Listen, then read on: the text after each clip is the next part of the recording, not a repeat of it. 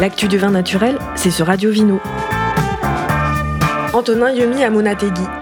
HVE, haute valeur, environnement quoi?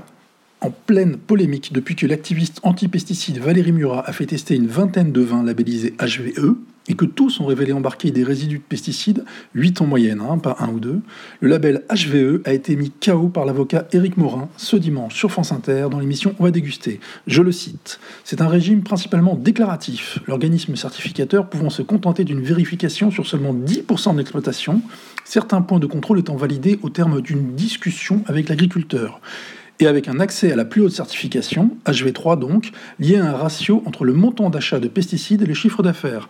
Ratio qui ne doit pas dépasser 30%. C'est énorme 30%, ce qui rend les critères faciles à atteindre. Chaos debout.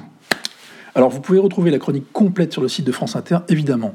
Et pour finir, je vous rappelle qu'Éric Morin a aussi commis l'excellent plaidoyer pour le vin naturel, toujours en librairie, ou sur commande, où il nous invite à boire nature. Bonne idée ça, buvons plutôt nature. Santé